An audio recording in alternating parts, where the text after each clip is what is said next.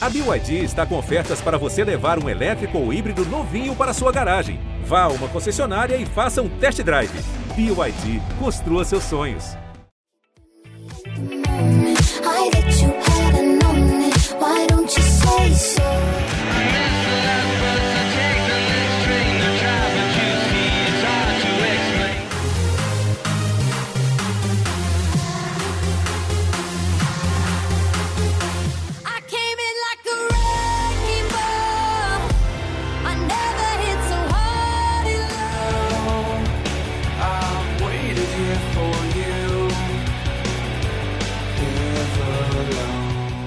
Você ouviu aí na sequência Say Soul da Doja Cat, Hard to Explain do Strokes, Animals do Martin Garrix, Wrecking Ball da Miley Cyrus e Everlong do Foo Fighters. Esses são cinco dos principais hits das atrações do Lollapalooza 2022.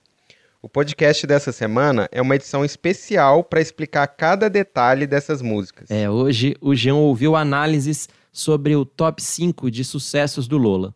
E o programa é um feat com o Lucas Silveira, da Fresno, banda que toca no festival. O Lucas, que é músico e produtor musical, ele vai destrinchar essas canções que você escutou no começo.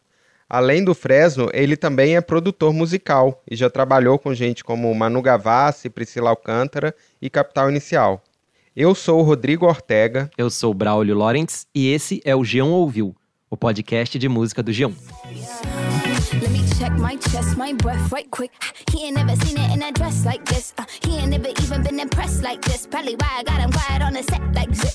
Like it. O primeiro sucesso que a gente vai analisar é Say Soul, a música mais conhecida da Doja Cat. Essa rapper e cantora americana tem mais de 20 milhões de fãs no Instagram. E ela tem outros hits como Woman, Kiss Me More, You Right, mas a canção mais esperada é Say Soul, que geralmente encerra os shows dessa turnê dela. Tem músicas que surgem ao longo dos anos, assim, que, que elas já são meio instantaneamente icônicas, porque elas têm na sonoridade dela coisas que, que são. que a pessoa sente um conforto quando ouve. Assim, ah, eu sei o que, que é isso. Pé, té, té, São grooves assim que, pô, a gente ouve isso desde Motown, sabe? Desde os anos 60. Mas a gente já tem agora pessoas que já cresceram incorporando completamente os tempos do, do, do rap, sabe? Os flows, e que também são cantoras muito incríveis, assim. Quando eu vejo ela rimando, às vezes, numa música de outra pessoa, numa música dela, eu fico de cara.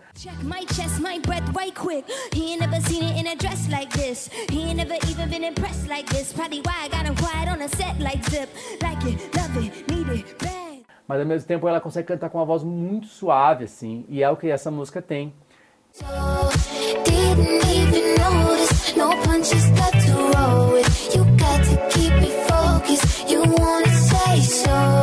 Diferentemente de outras músicas de hip hop, de pop, ele não tem muita mudança. Parece que começa essa guitarrinha e, vai- e só vai, sem muita né, mudança. Isso faz parte de uma coisa que tá rolando em paralelo a todas as coisas que estão na moda hoje, mas tu pegar, tipo, Dua Lipa como um exemplo, assim, que é desse som que tem muito tempero disco, né?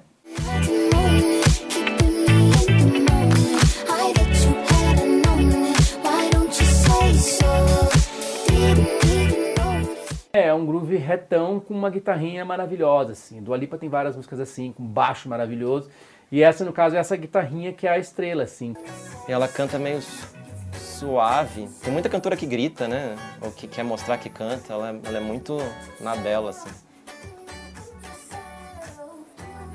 É, é de produzir o bagulho até chegar no mínimo necessário, assim, né? Quanto menos coisas competindo, mais foda vai ser. E entender o que é importante. Pô, essa música tem que ter um bumbo incrível, uma palminha. If you want me, screaming, shy,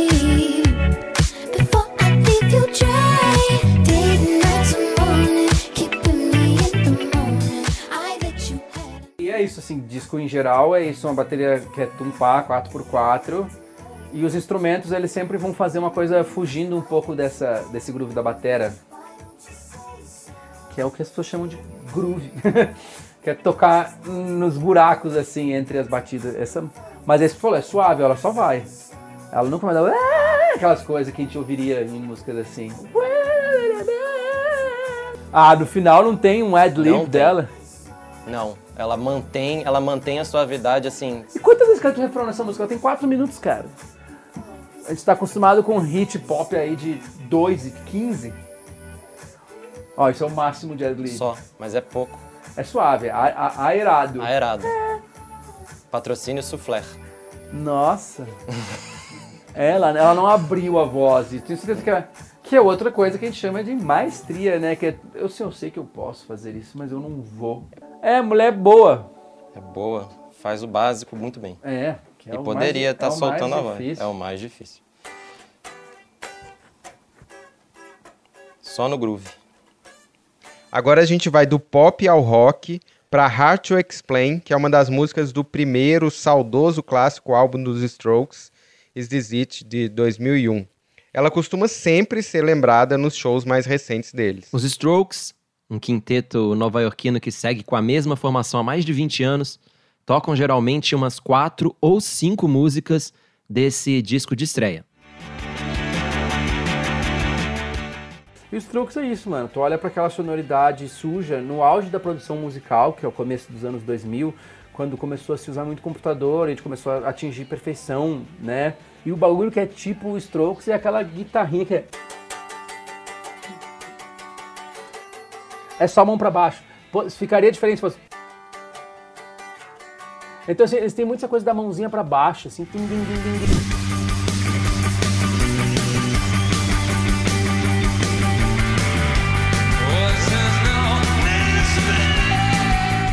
E aí entra o Julian com a voz dele que também, que tu ouve uma sílaba e tu já sabe que é o cara, assim. Ele demora um pouco pra cantar, né? Ela já começa lá em cima, né? É aquela coisa.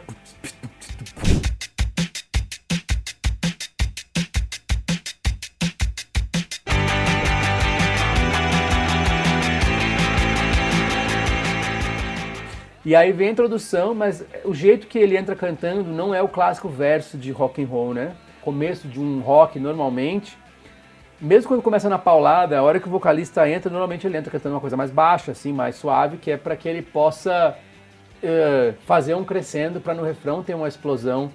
E no caso do Strokes, não. Ele entra ali já no.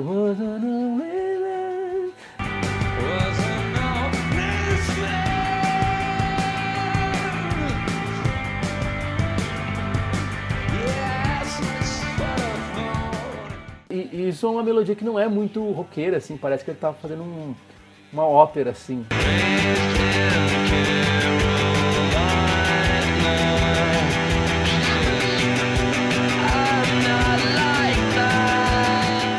E você falou muito da, do vocal, falou da guitarra, mas e a batida? A batida permanece a música toda e Aham. ela co- conduz. Que é a você disse que é a primeira Fa- coisa que. entra. Fabrício, né? O Fabrício, brasileiro, cara. Que é muito bom o fato dele ser brasileiro, que é o Batera. E sim, os Strokes, vai ver que todas as músicas têm uma levada de bateria que ela é criativa, mas ela não é não econômica. usual. Econômica. É, aquela pegada Ringo Starr. No sentido de, tipo assim, ó, que batida essa música tem que ter? Ele vai lá e vai fazer essa batida a música inteira. E o que faz a música ser uma música boa de se tocar na festinha, é que a bateria não, não para nunca, né?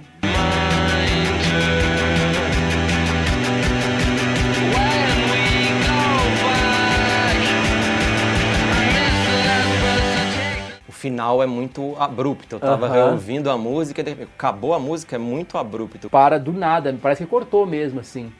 Ah, isso aí é. Eu, eu- produzindo aqui também direto gente faz assim, às vezes um fim que é abrupto que te deixa com vontade de ouvir de novo, assim, né? Não é aquela coisa fade out de um minuto, né? Que a gente ouvia muito nos anos 80.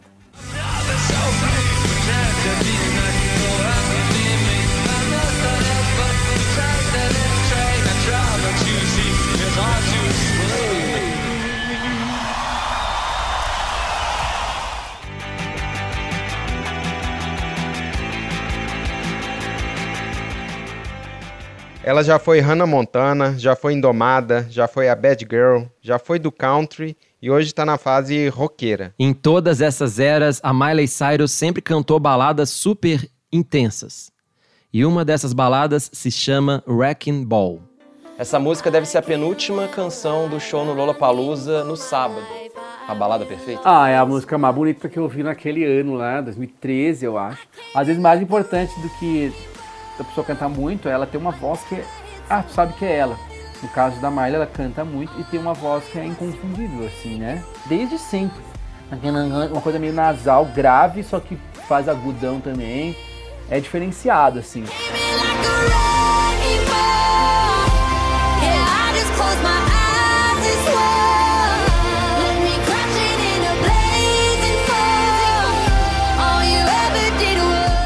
Wrecking Ball é total uma balada da década.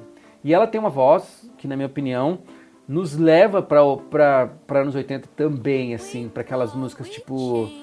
ah, como é que é o nome da mulher que canta? Turn around. Every now and then I get a little bit tired of listening to the sound. Como é que é o nome da mulher que canta essa música? Bonnie Tyler? There's nothing I can do, a total eclipse of the heart. A voz dela traz esse conforto de ter uma coisa clássica ali na voz dela, de também de ser uma sonoridade que não é as vozes que estavam rolando naquele momento. É um synthzinho mesmo. Músicas lindas costumam começar com esse vocal falando na tua cara, né? Tu não tá ouvindo grandes efeitos na voz ainda. Tu não tá ouvindo grandes reverbs e grandes coisas. Tipo assim, a pessoa tá falando no teu ouvido, né? Aí, aí começa a entregar as coisas. Mas esse tecladinho os caras perderam um tempo aí, ele é muito massa. Ele sempre vai pra uns lugares bonitinhos, assim.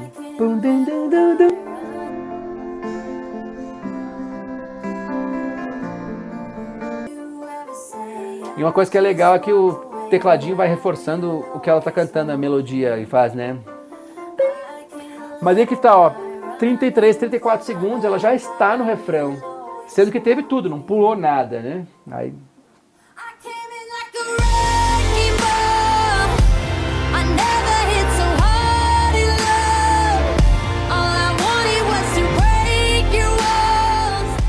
um refrão incrível, quanto antes você mostrar ele é melhor, né?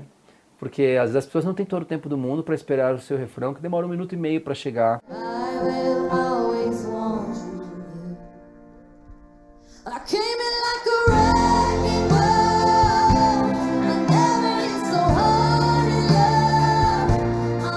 Qual a importância desse silêncio antes dela cantar? Quando tu cria um silêncio antes de uma explosão, essa explosão nem precisa ser tão grande para causar essa recompensa, né? Então, assim, se tu for ouvir, é muito, muito normal, presta atenção. Às vezes, quando eu tô fazendo uma, uma produção, ela tá meio pronta, aí eu começo a fazer essas mutadas, assim, tipo, tirar instrumental nos finais das partes, antes das partes novas, para ter esse sentimento de. E aí começa a próxima parte. Isso é muito normal, assim. E aí tem esse silêncio, que no caso já foi uma pausa dramática total, né? cara? Porque se fosse no tempo seria. Só que ela fala. I will always love you. Aí dá dois, três. Então, assim, ela teria, ela era obrigada a vir com uma coisa muito incrível, porque ela fez a pessoa esperar. É meio nos 80, claro, né? Oitenteira. Aí essa pausa é menor. Porque tu não tem direito de fazer duas pausas dramáticas, né? A segunda é só, tá, a gente entendeu. Aí tu dá antes, então tu fica quebrando essa expectativa. Nessa é bom. segunda vez, a surpresa é não ter a pausa. Exatamente. I never meant to start a war. I just wanted you to let me in. Hoje em dia os caras removeram esse tipo de parte da música. Que é normalmente, sabe, você já mostrou a música inteira, aí tu cria um drama, uma parte que em qualquer história de filme tem, que seria o momento que está tudo indefinido. Aí tu cria uma parte nova, que é tipo assim, meu Deus, agora quando estourar, porque eu já sei que vai acontecer, porque ela já sabe que vai acontecer. Com uma melodia Isso é diferente, com uma letra É, o que a diferente. gente chama de parte C, ou especial, mas sempre é isso, é quando tudo volta a ser sombrio, às vezes é a parte mais calma da música, além da faz um bagulho também que é clássico, que é puxar. Só ela agora, agora é o puro sentimento, Brasil. Way I will always want you. I came in like a wrecking ball.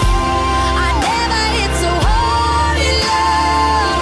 All I wanted was to break your walls.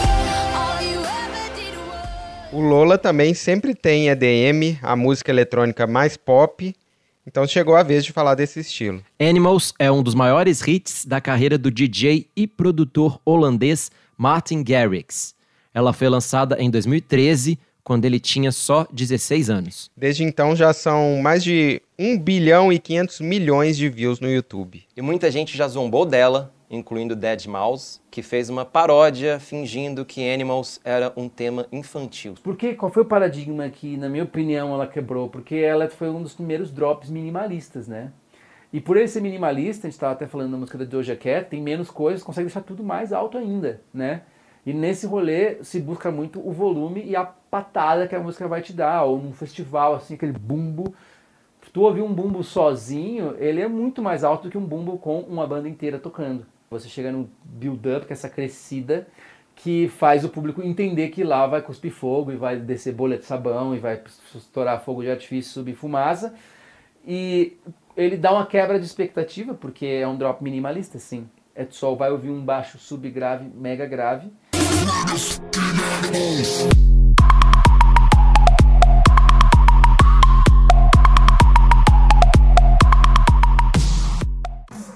Ó, mas ele tá prometendo que vai ter o maior estouro do século. Arriba! Aí ele. Ah, legal, né? Quebra, quebra a expectativa da pessoa. E, obviamente, vários caras ficam assim, ah, se qualquer um faz. Só que tá, ele foi lá e fez primeiro. a batera magrinha pra mixar.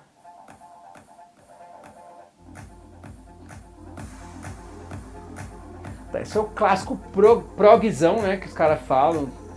Raulzão, progzão, que é. Tá aqui, né? Rei do camarote. Mas ó como já tem coisas caóticas acontecendo. Ah, é gostoso, cara. É conduzida por um reloginho, eu tinha esquecido disso.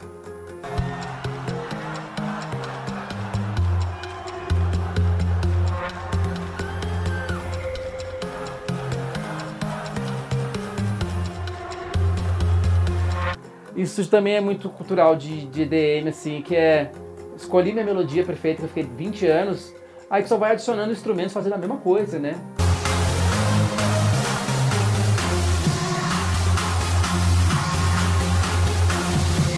E às vezes no último compasso, na última caixa tem.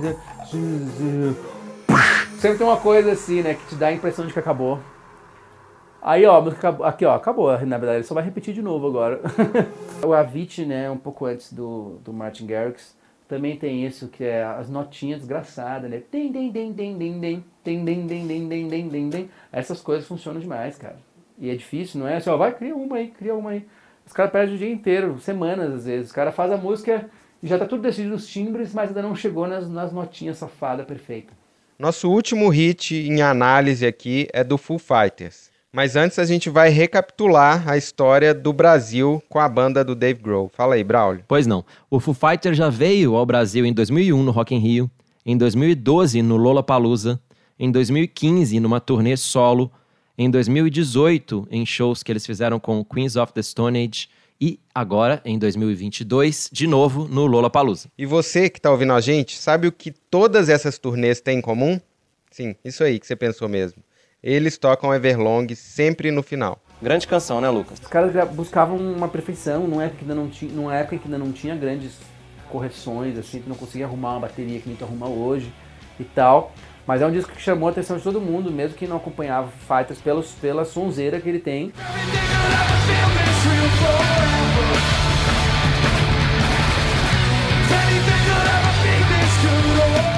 Essa música, tudo dela é muito especial, assim. Então, qualquer pessoa que está começando a tocar bateria, ouve Everlong e fala, vou tentar tocar essa bateria. Não consegue. Porque existia muito nos anos 80 essa levada que é o chimbal semicolcha, que é. Só que normalmente essa levada vem aliada a um bumbo reto. Só que ele faz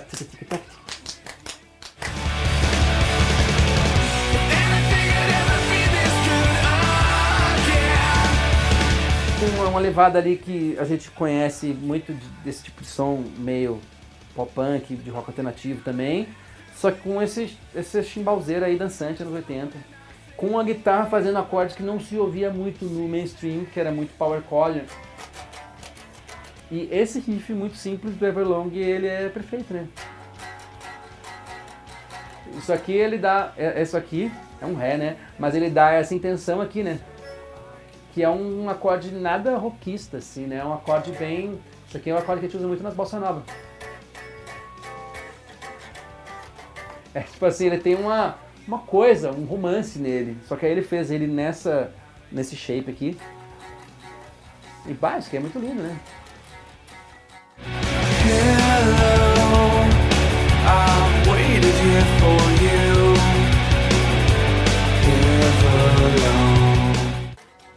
E o riff ele fica voltando pra essa nota aqui, então tudo é triste, tudo é denso assim, mas como a música dá uma a música é para frente, ele pode cantar um negócio triste porque a música tá empurrando pra frente, né? A música aqui, pá, pá.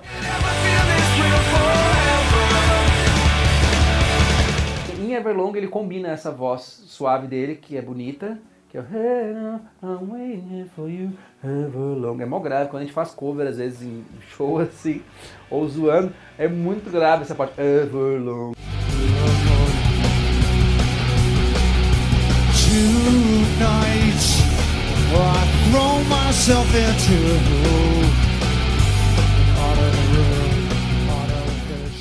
Quando sobe pro.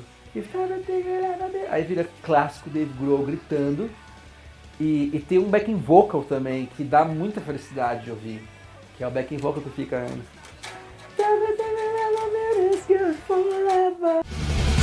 Anything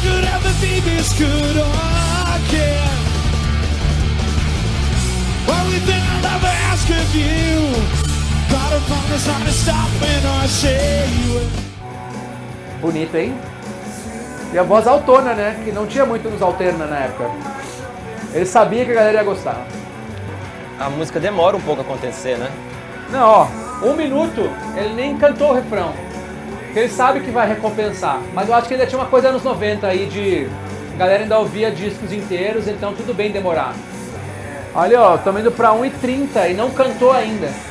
Uma música da Pablo tá acabando agora.